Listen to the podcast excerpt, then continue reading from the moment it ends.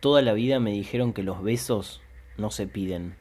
Desde chico mi viejo me enseñó que los besos con los labios hay que darlos y ya. Cállate y anda.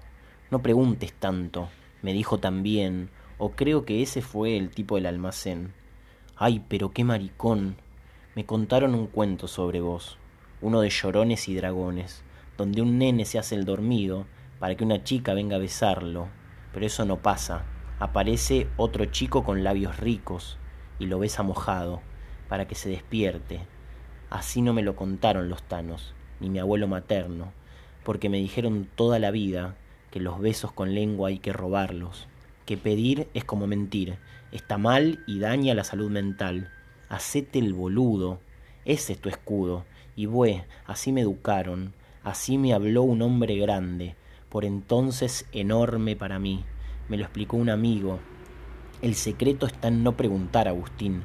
Y yo que más bien siempre pedí permiso, ¿le puedo dar un beso? Pero ella me dijo que los besos no se piden. Ella me lo dijo. ¿No se piden?